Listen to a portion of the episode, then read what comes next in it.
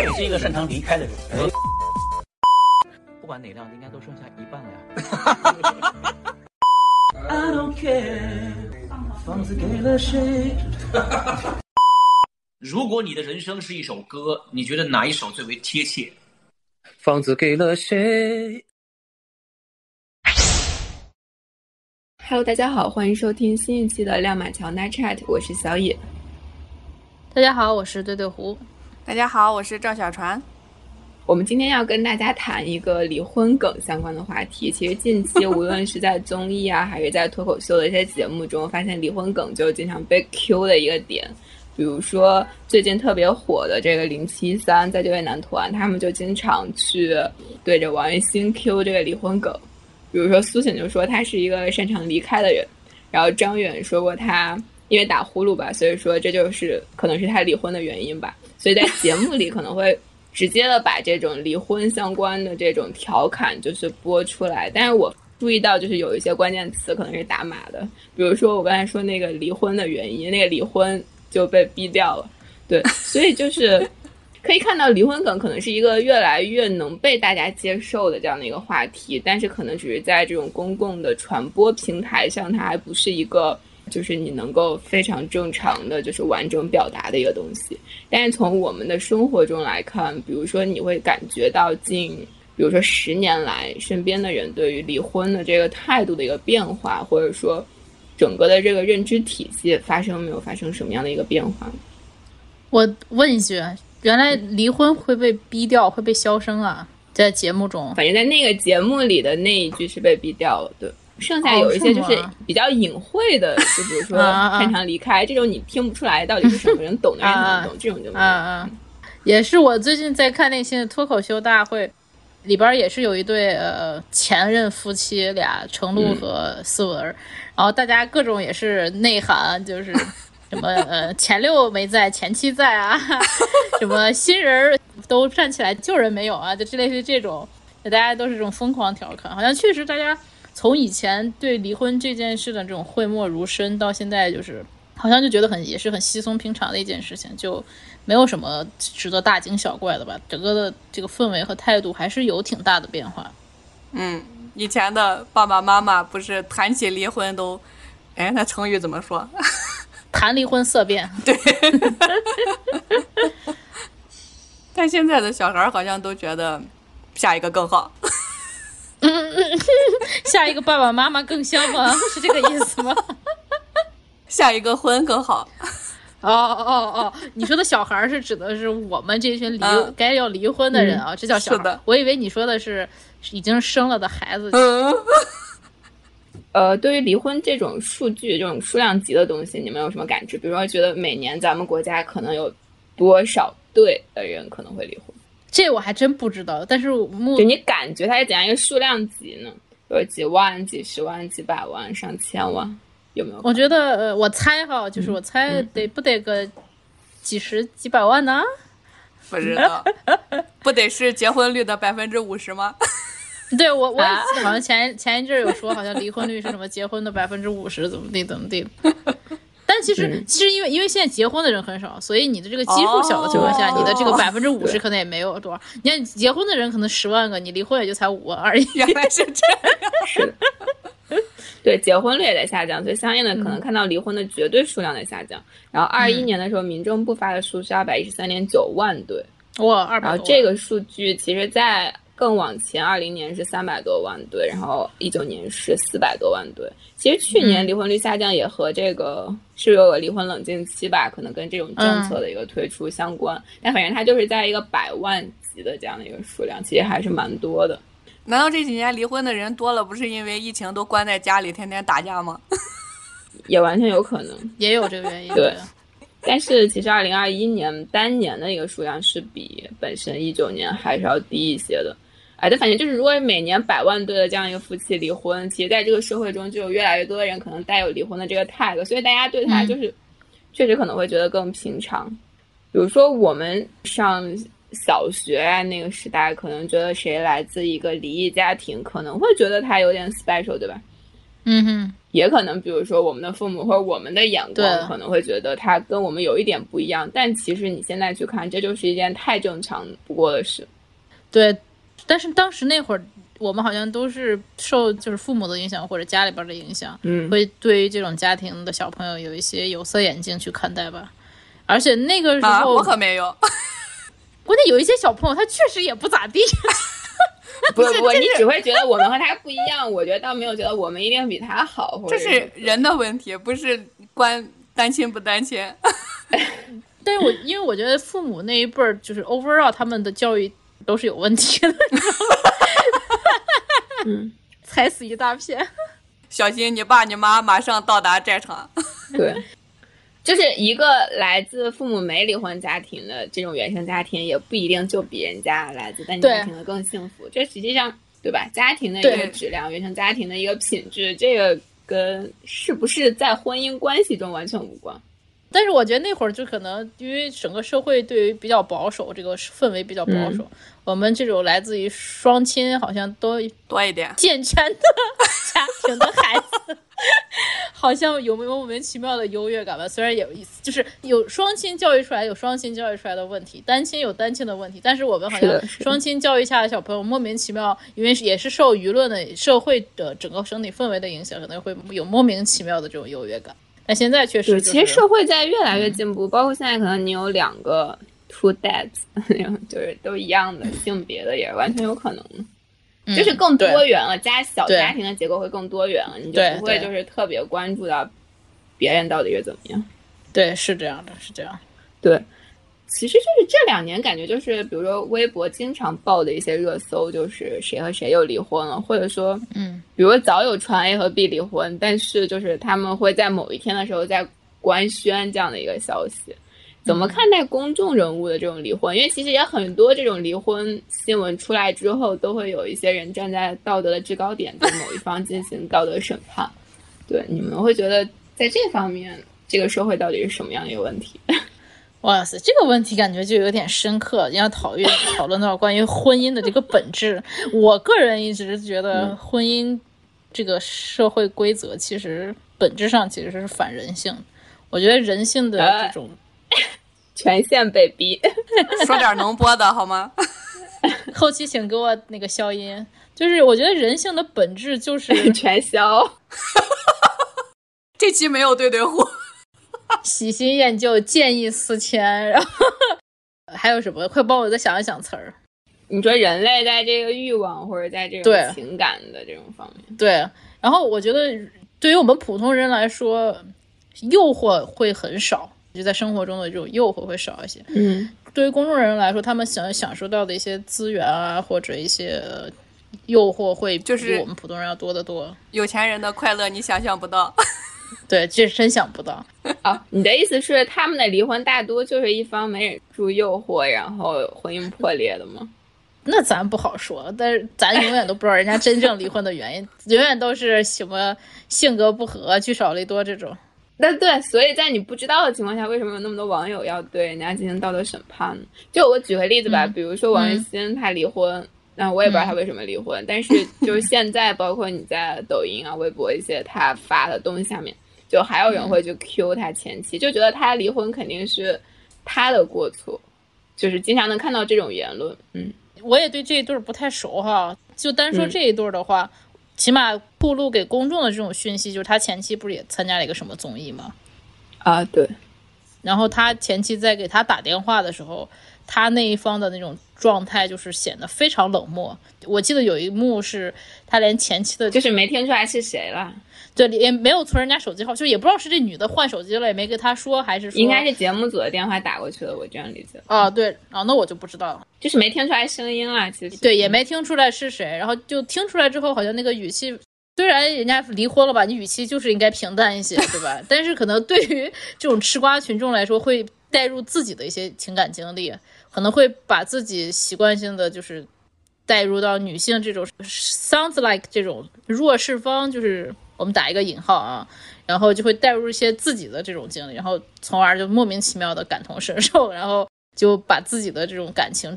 自己的这种经历啊放到人家身上，然后去对于人家这种行为做一些道德评价吧，我是这么感觉，嗯，就属于入戏太深了，就不能自拔，主要是入的是自己的戏，把自己的戏强行加在别人身上，我觉得可能是这样。嗯，那你的意思就是在离婚发生之后，可能公众认为女性还是偏弱势的一方，所以不可避免的就觉得也可能是男方有更多的错误，即使他们可能是一个和平分手，对但是大家对他们的预期也不一样。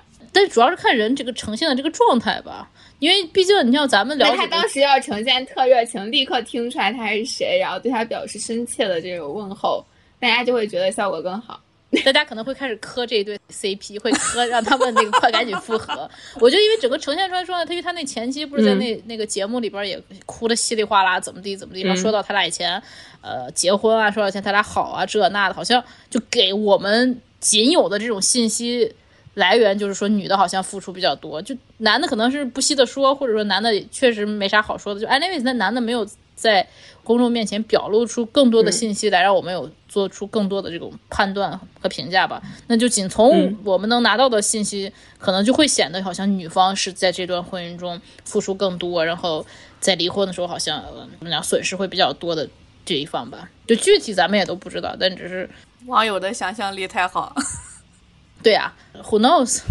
嗯，对于有一些人，他就可以去去有一些这种 critical thinking，就会知道这人家俩的事儿，你看到的并不是就是那个真相的全部，它可能只是冰山一角。对对对，我觉得就是离婚之后，双方可能对情感外化表达的这个方式不同，可能有人就把自己的这种 emo 完全呈现在公众面前，嗯然后有人就是比如说男性，他可能相对就比较隐晦一些，那大家就觉得啊，你怎么这么就是什么事都没发生过一样，冷漠，对，然后就会对他进行一些评价，对。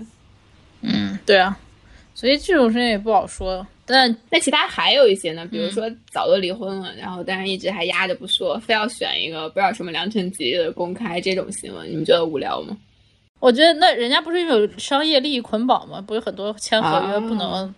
对啊，我觉得这些明星离婚都是因为利益分配不均啊，哪有什么那么多 情情爱爱？那明星有没有必要去非要官宣自己离婚？你们觉得？关我什么事呢？I don't care。我只想吃瓜。那就是说，在离婚之后不能再参加这种恋爱综艺是 OK 的，啥意思啊？就是比如陈赫他们那种已经离了，就还参加这种夫妻综艺嘛，演戏嘛，啊、就是你离了不能装没离。啊，其实我也不太 care。我只想吃瓜。你就是纯图一个乐是吧？他们私对人生活都无所谓的。对有大瓜就更好了。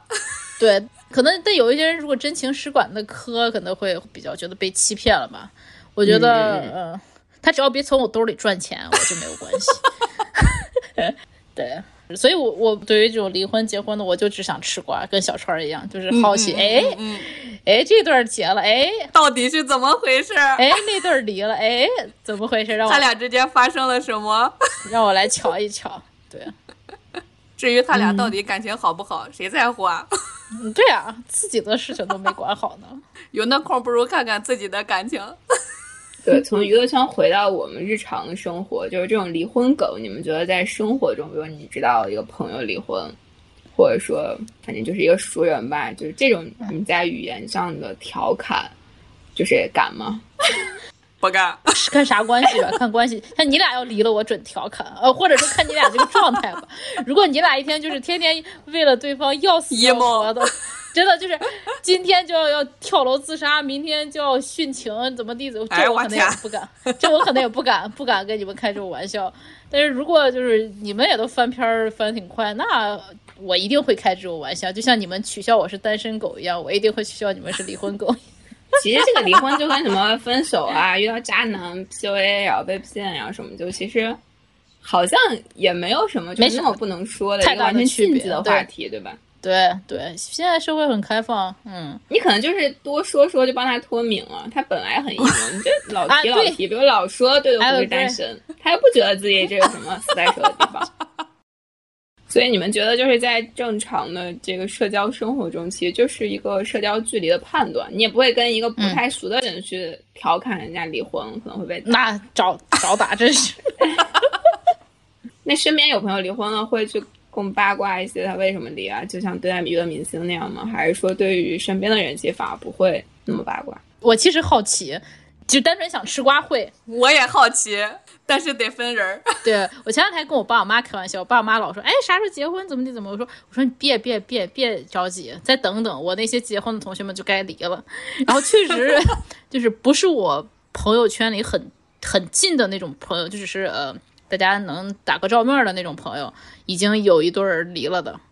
呃，好像也是对方在那个朋友在朋友圈里边没有官宣吧，但是就说了那种比较隐晦的这种话，就是呃。就被你捕捉了，对对对，就很明显啊！就因为我知道他之前是结婚了的，然后就什么在一起七年了，然后看七年之痒，看来是真的。你们小心哦。好的，我我们结婚还还很短，是的。那我们七年以后再看啊，希望我们这个节目好的，就很明显就说就要离了，因为实在是不太熟，所以不敢去八卦。但是如果有朋友的朋友的朋友，就是 哦，你会找一个第三方问啊，也不会直接去问本人。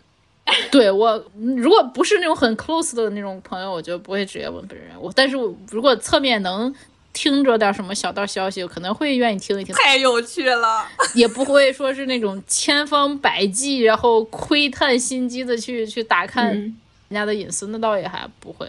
也就是说，这离婚也就是一个普通的偏娱乐的新闻，你也不是什么特别的事儿，对吧？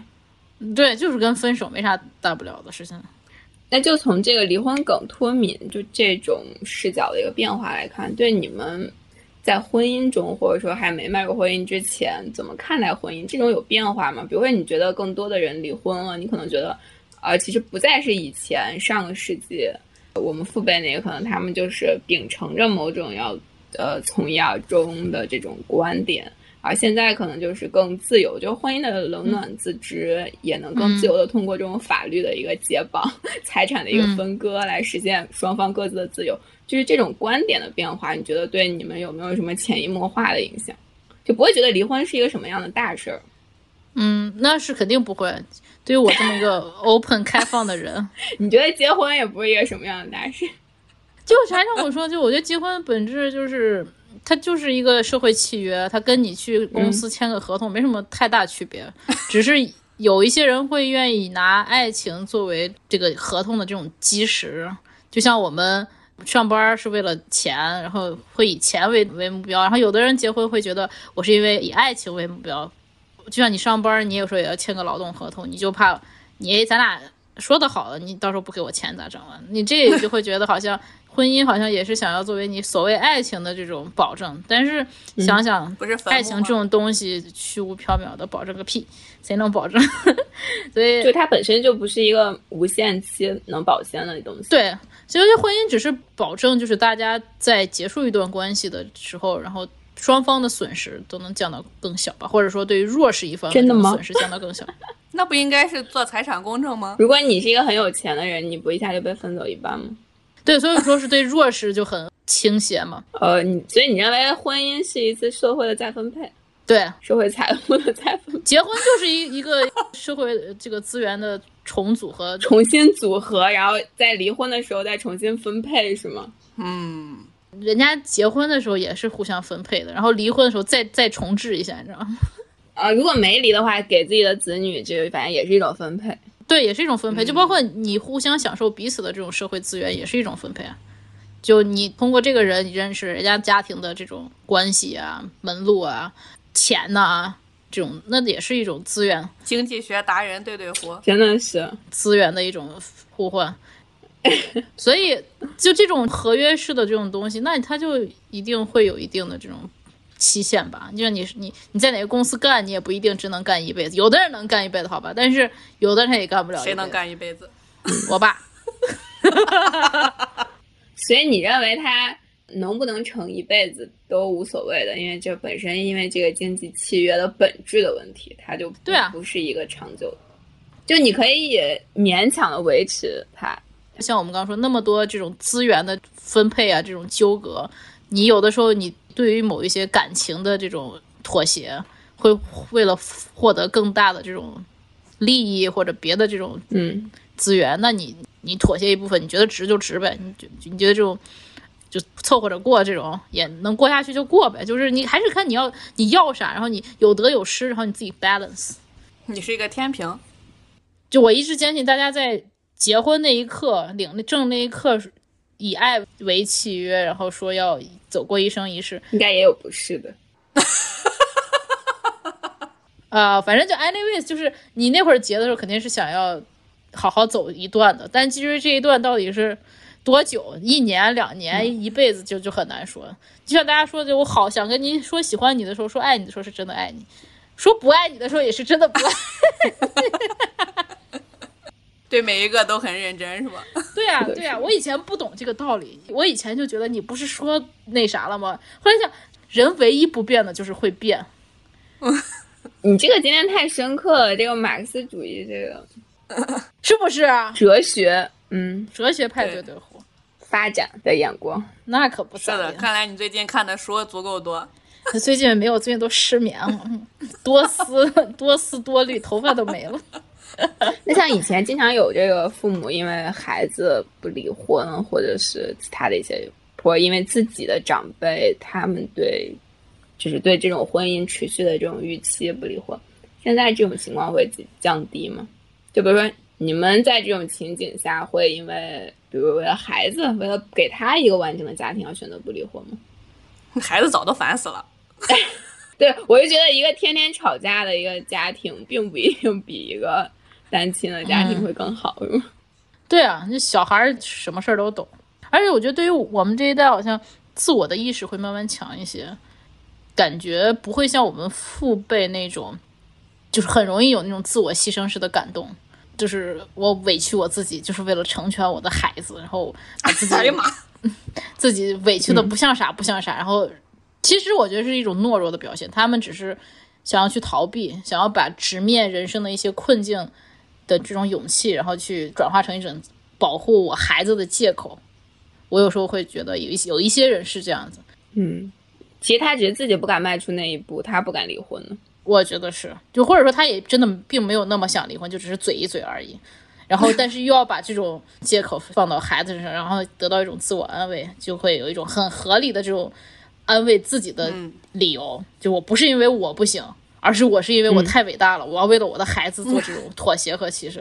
对，就是假设你现在在婚姻生活中，你觉得什么样的雷区是会让你思考离婚这样的一个话题？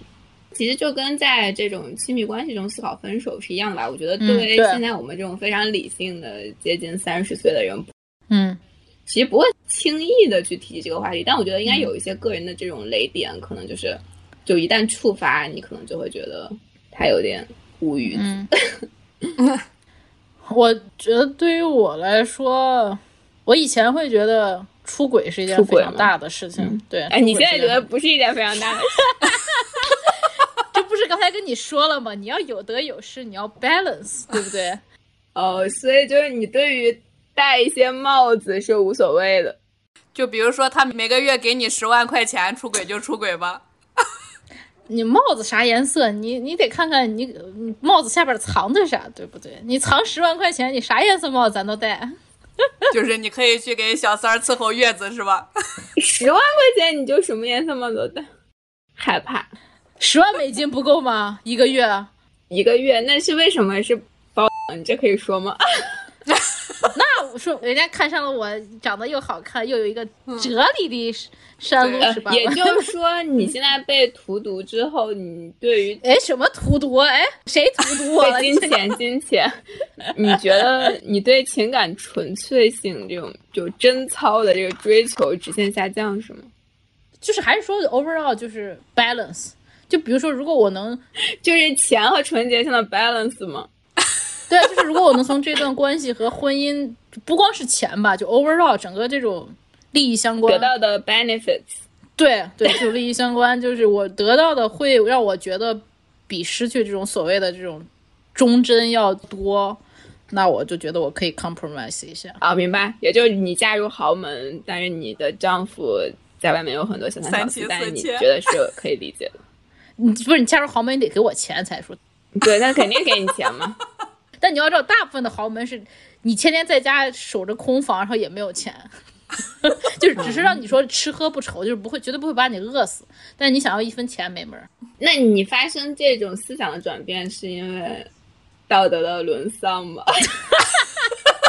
是因为看透了婚姻的本质、情感的本质，就觉得你之前是不是读了一些不该读的经济学的书籍？可以分享给我们的听众朋友们。感觉这个 并没有，这可能是单身十几年以后量变引起质变的这种产物，你知道吗？就是突然一下子就是思想升华了，格局打开了。对，然后就开化了一下，从那个石头就嘣就给开了。啊，但是我又觉得，如果我跟你这个人在一起，我就是冲着感情，就我也不图你钱，也不图你别的啥，我就冲着感。你还有这种情况？那有啊，就是我得图点啥，就是你得让我觉得我图到了点什么。如果我图到了钱，就是啊，就有可能长得很漂亮、很帅。对啊，就是你看你图啥了？就是你你要就图爱情，那你们爱情没了你就掰了呗。你要图钱，那你没有钱你就掰了呗。就你不能啥都图吧，对吧？高富帅你都图了，我又不是白富美。周周呢？想不到，周周觉得婚姻中的雷区在哪？太幸福了，幸福的都胖成这了。所以你对于这种，比如配偶出轨这种也无所谓吗？我本来也没有道德，这一期真的能播吗？这一期真的能播吗？全部毙掉。你呢？我要问你，那你呢，小野？我应该还是目前我这个道德底线还比你们高出很多。呃，谢谢你那个拉高了我们这个道德的整体水平。我觉得，因为我向来是一个非常遵守秩序和规则的人，所以我希望我被规则约束的同时，对方也会被规则约束。所以回到另一个问题，就是你会在婚姻中刻意的去，不是刻意，就是就有些东西其实睁一只眼闭一只眼，也许你就不会知道。但是如果你特别的像一个侦探一样侦查，像我们的直觉又这么准，其实是有可能发现一些玄机的。所以你们会觉得在情感中这种患得患失，或者说。就过分敏感可能会引发一些呃，比如说离婚这种，我觉得会吧，加剧离婚的可能会有这种。对，会。你这种患得患失这种，就不光是婚姻状态下，还是呃恋爱状态下，对小情侣，对对，这种患得患失都会让人对方很有压力吧？你这种一天要查岗啊，这那的。我觉得久而久之，再爱你都会被这种一点点的这种摩擦来磨掉。哎，那有人就是受虐狂的，那人家就一个萝卜蹲了一个坑，人家就坑住了嘛。那人家享受就就行，就挺合适的，是吧？对对对，还是回到我们之前说过话题，要自信，你知道吧？要对于感情婚姻也要自信。好的，嗯，那你们对于婚姻的严肃性的认识有变化吗？我觉得我自己也会遵守规则吧，尽量啊，嗯，尽量，尽量，嗯，try your best，对，我会 try 我的 best 去去遵守弦外之音。规则。You never know，永远不要把话说死。就我现在长大了以后发现，就是我永远不想把话说死。就 You never know what's gonna happen，就 just try，对对，就 try your best。对吧？然后我自己也像小野说，我也觉得他既然你去遵守了婚姻的这个制约，你就会要去有一些行为上的规范。Overall，我大致会会那个遵守这个条例条规定。但是 you never know，对不对？只要不被发现就行，是吗？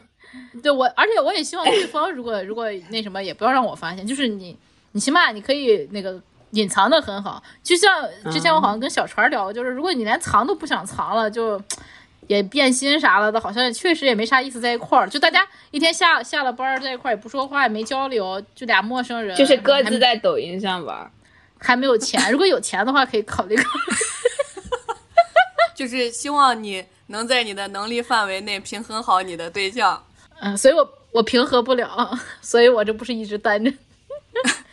那如果说对于离婚梗或者对于离婚本身，大家都觉得无所谓，那为什么这么多人又拒绝迈入婚姻呢？就是你觉得更多的人，比如说这个婚姻年龄的一个延长，或者说很多年谈恋爱但都不想去踏入婚姻，就是这种是不是很矛盾？就既然离婚没什么，那结婚理所应当也没什么，它都只是一个只是一个签协议和解除协议的这样的一个过程。对，那为什么大家不愿意去迈入这一步呢？因为。牵扯的关系社会关系太多了呀，因为你就大家怕麻烦是吗？对你离婚没有什么是建立在，就是你已经有了婚姻，然后你你离婚也没啥，不是个啥大事儿，就不要把它小题大做。但是如果你没有这种感情基础，然后没有金钱的基础，就你没有什么一定要在一起的这种理由，一定要用一个什么一纸协议去把两个家庭去牵扯到一起的一个理由，那何必呢？图啥？图离婚吗？就感觉没啥必要吧？你的意思就是离婚是因为已经结婚了，反正利益已经捆绑了，这只是一个切割的问题。但是结婚就是你本来完全独立的两个人和家庭对啊，要进行一种复杂的连接，但有人就会拒绝。对啊，就很麻烦。如果你不是有一些什么基础作为你俩不是真结爱的话，就不会这么做。对你这种基础也可以是感情，也可以是金钱，或者是别的什么利益关系，就是你一定要什么社会地位，作为一个对，这也是一个理由啊，就是你一定用什么东西作为基础来把你两个毫不相干的家庭这种社会关系连接在一起。这其实是很复杂、很麻烦的。就有些人嫌麻烦离婚，我觉得也是觉得一些利益分配、一些社会关系的这种切割就是很麻烦，所以可能也就是凑合着过的。对，而且我觉得不是说大家觉得离婚可以是一种选择，就做这个决定的时候不慎重呀。大家其实做结婚、离婚这些重大选择的时候还是很慎重的。哦，你很慎重。那当然了，是，啊就像你生了病去看病不是个啥大事儿，但是大家也不愿意就很轻易的去得。就比如说新冠，你虽然得了不会死，这一期到底要说多少就这种触雷的这种话题？I don't know。你算得了，你也可以去看病，但是你并不是很想就这么给他得上，对不对？就就能不得还是不得？虽然这个比喻有点不太恰当，有点偷换概念，但是就是 over 大概这个意思吧。你的意思大家还是不想离呗？那谁结婚是奔着离婚去的呀？不是奔着离婚，而是在需要离婚的点，你可以决定离和不离的时候，你会优先。你有没有给哪一方多一个权重？就还是 depends 吧，就还是你自己去 balance 你得失吧。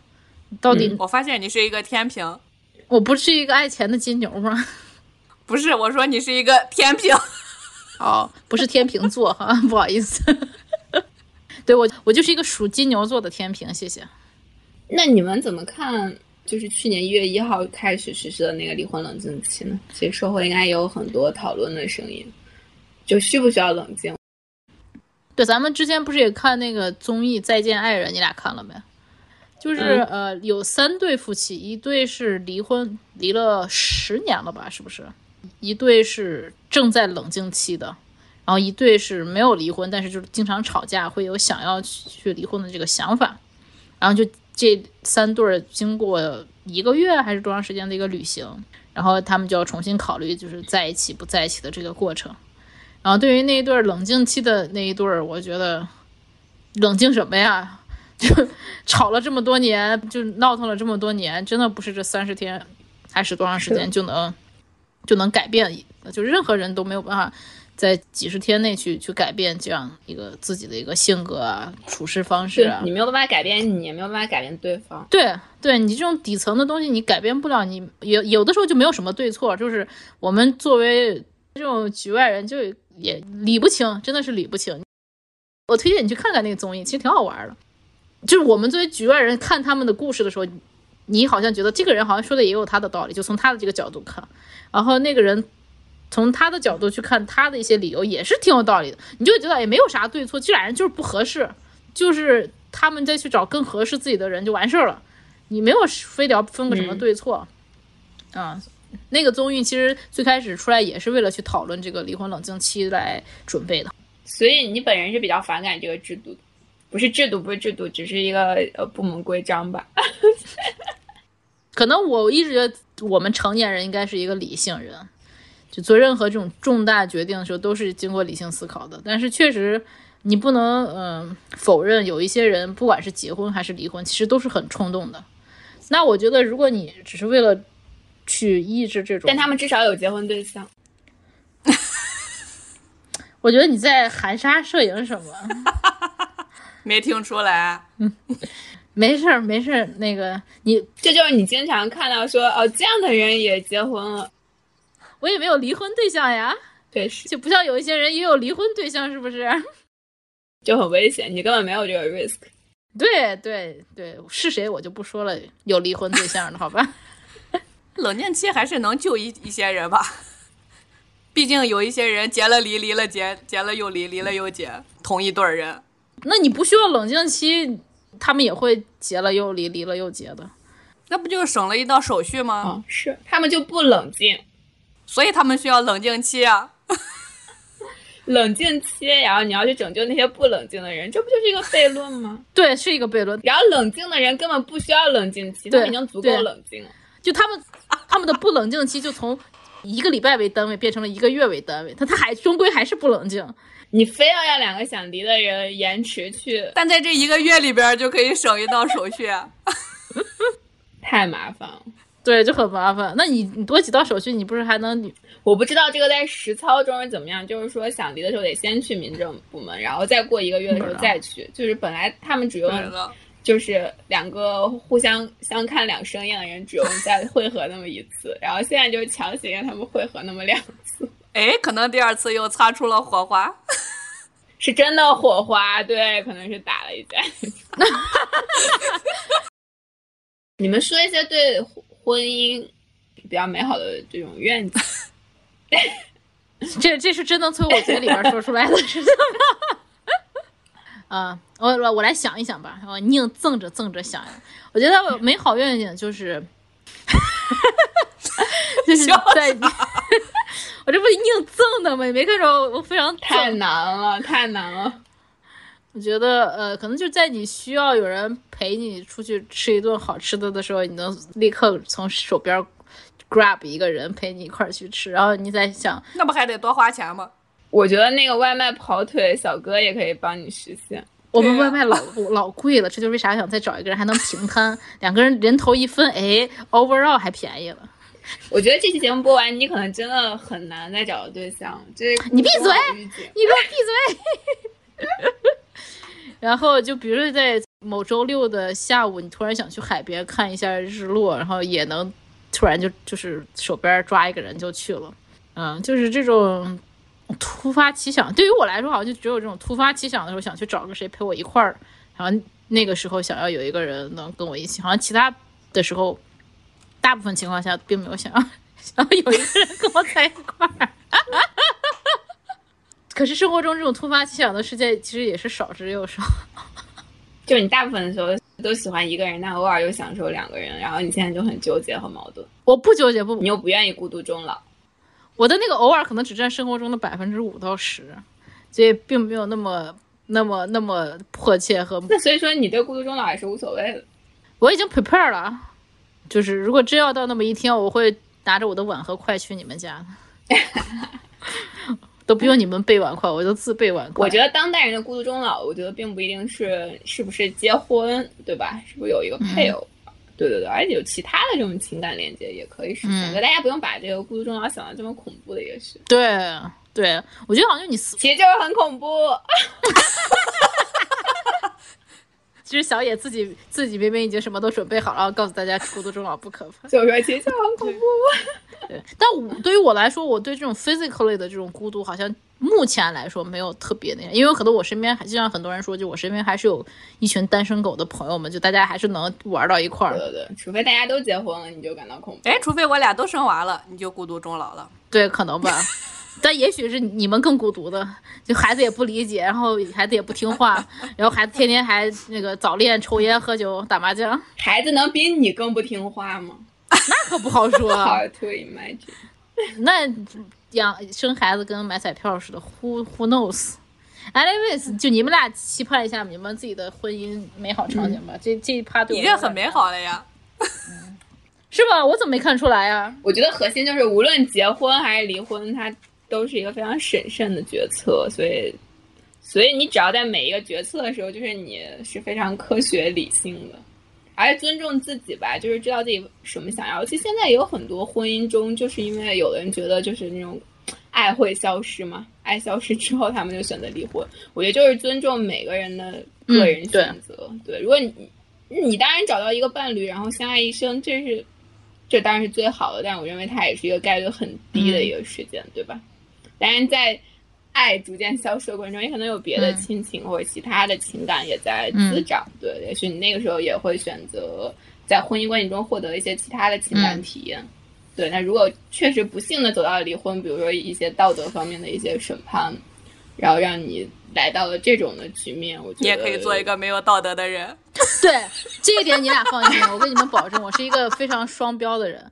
就是同样的事情，我朋友做，比如出轨啊怎么地，我觉得没有关系。你们是那个 follow your heart，尊重你自己的选择。对对对，尊重自己。对，如果是别人，如果是我朋友的配偶做了相同的事，我就会谴责他。对我非常双标。当然，离婚梗还是会伴随你们的，如果有的话。在婚姻中也要就是非常自由嗯又自在，我觉得这个才是最最宝贵的东西，而不是因为一旦陷入婚姻，你首先变成一个不自由的人，我觉得这个可能就比较，嗯，不是一种很健康的关系。就接着小野的话说，就是对于婚姻，我有一个至理名言，我也忘了是我自己想出来的，还是我在哪儿看到的，就是要保证绝对独立和相对自由。你不是说过了吗？你在之前那期说过，哎呀给你剪出来了。哪一期？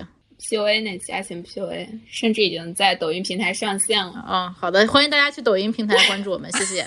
对，anyway，但是这这个真的是我不知道自己看的还是在自己想的，anyways，就是觉得嗯，大家要独立，然后同时也要要保持自由。对，没道德的小船该你了。该你了。对，我想说的就是，没有必要因为别人建议你一定要按时结婚，你就随便找一个人结婚。我感觉找一个不合适的这样结了也，会离是吧？对，还多一道手续。啊，我妈也是这么跟我说的。对你，你跟一个不合适的人过，可能还不如你自己过得快乐呢。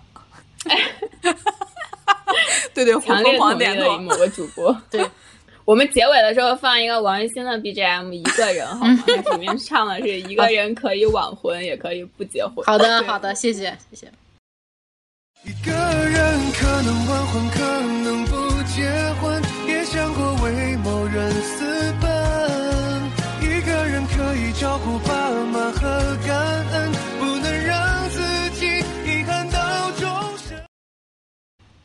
是你如果真的选了一个你想相伴一生的人，真的走不下去了，也没有必要去委屈自己，该离就离呗。对，反正一切还是以你自己的感受为主吧。但如果你很幸运，像我一样找到了一个这么幸福的婚姻，你就一定要 又没有道德的话，不是她老公可能这会儿从厕所回来了，你知道吧？这已经在屋子里了。她她老公的这个道德水准不知道在哪一个层次。你就一定要好好的去经营他。好的我，没看出来你在经营，你就在糊弄。对，我觉得就是，哪怕你真的觉得你找到一个非常契合的人，你们也不是说一结婚之后就真的一辈子都很顺利啊，很平稳啊。也不是说你一结完婚就跟谈恋爱不一样了，你还是得跟你以前一样呀。你要去好好经营这段关系啊，婚姻也是需要经营的呀。对，不是像说结了婚就好了，就跟结婚对啊是个什么魔法一样，啪一响指一打，所有的问题都 那结了婚会更累吗？就以前不用管这么多东西，现在不得不管，我觉得没有生孩子之前结不结婚根本没区别。有道理。嗯对我就是觉得说，好像很多人都感觉，哎呀，这谈不下去了，结个婚就好了，但这婚过不下去了，生个娃就好了。我真的不能理解像月，经不调，告诉你生个娃就好了，这简直就是无语子的一个事件。对啊，我真的不能理解，这不是给你找了更多的麻烦吗？我觉得婚姻不是爱情的解药，嗯，嗯，就是生孩子也不是婚姻的解药。生孩子不是月经不调的解药，这个我必须告诉大家。还是痛经的解药。怎么你好像好像很懂的样子？是经历了什么吗？不是，我必须代表医生告诉大家，对，大家还是要保持健康的作息和饮食，才是真正的解药。嗯，好的，我觉得结婚一定是因为你俩的关系已经到了可以更进一步的时候，你们有信心可以共同生活下去，你再去做这个决定。而且结了婚之后，一定还是要去认真经营的。你结了婚之后，可能面临的生活的这些琐事更多了。而且你既然签了契约，你就应该去履行你的义务呀，不能光想有点契约精神。对，不能光想享受啊。虽然我天天在享受，享受，你你你你你一边享受一边泪流，你瘦了吗？他的求生欲好强，就感觉旁边有一个炽热的目光。对对，就你说什么，我们就能判断出来你后边到底有没有人。而且你你要想生孩子，一定是你们都做好准备了，你再生。我一直觉得生孩子一定得慎重再慎重，不是你们不和的婚姻的解药。你你不你不是已经他已经是你的一个备选项了吗？五年计划吧，嗯，三年抱俩。然后如果真的要离婚的话，也没什么好顾虑的。对，我也觉得就是生孩子这种事情，一定要两双方都准备好，要不然这种丧偶式育儿 也怎么突然丧偶下？丧偶，不好意思，说话那个卡了一下，丧偶 断句有点害怕。丧偶式育儿也会，我觉得会加速这个婚姻的这个破裂的进程吧，我感觉。是，如果你像我一样找到了好对象，一定要好好结婚，好好过日子，哎呀妈呀！然后长胖二十斤。我感觉你今天好像有这个这个 KPI 要完成。今天感觉有一个刀架在你的脖子上，不，这是我的内心的真实想法，好吧？心里的声音，嗯，可以对可以，今天 KPI 已经完成了。我要呐喊，完成了完成，呐喊了，真的是呐喊。真的跟一个合适的对象结婚太幸福了。嗯，OK，我们收到了 ten out of ten 太幸福了，我们看着都幸福。completed。Yeah，OK，好的，所以无论大家是单身，或者是晚婚，或者是不结婚，或者结婚，或者离婚，你要只要做一个让自己快乐的人，就是做出你在人生那个阶段是符合你那个境遇的和符合你个性的一个决定。我觉得就是大家身边的人也都会尊重你，所以离婚梗本来也不应该是一个所谓真正的梗。然后其实我们的全社会也应该对他进一步的去脱敏，因为这就是一个人的一个决策，没必要把它去无限的放大。嗯，但是还是希望大家在这种亲密关系中都获得自由和快乐。嗯，对，单身狗是梗，离婚梗也是，不对，我是说单身狗是梗，单身狗是狗，离婚梗只是梗。单身狗呃呸，单身狗是梗，离婚狗也是梗。那不管你是什么状态，大家都能找到各种各样调侃你，只要我们关系足够好，对。所以呃，大可不必在此纠结，因为不管你是什么熊样儿，你的朋友总能找到梗去调侃你。是的，但作为在亲密关系中的你，还是也是像小野说的，希望大家能轻松自在，然后放松愉快，就这样。嗯单压单压，你自己慎重做决定就行了，不用太在乎别人的声音。也不要在乎旁边人的目光，然后说一些违心的话。KPI 完成了没？也不要在乎玩梗的朋友。对，快乐就好。好，那我们今天的节目就到这里，非常感谢大家的聆听，我们下期再见，拜拜。拜拜。拜拜。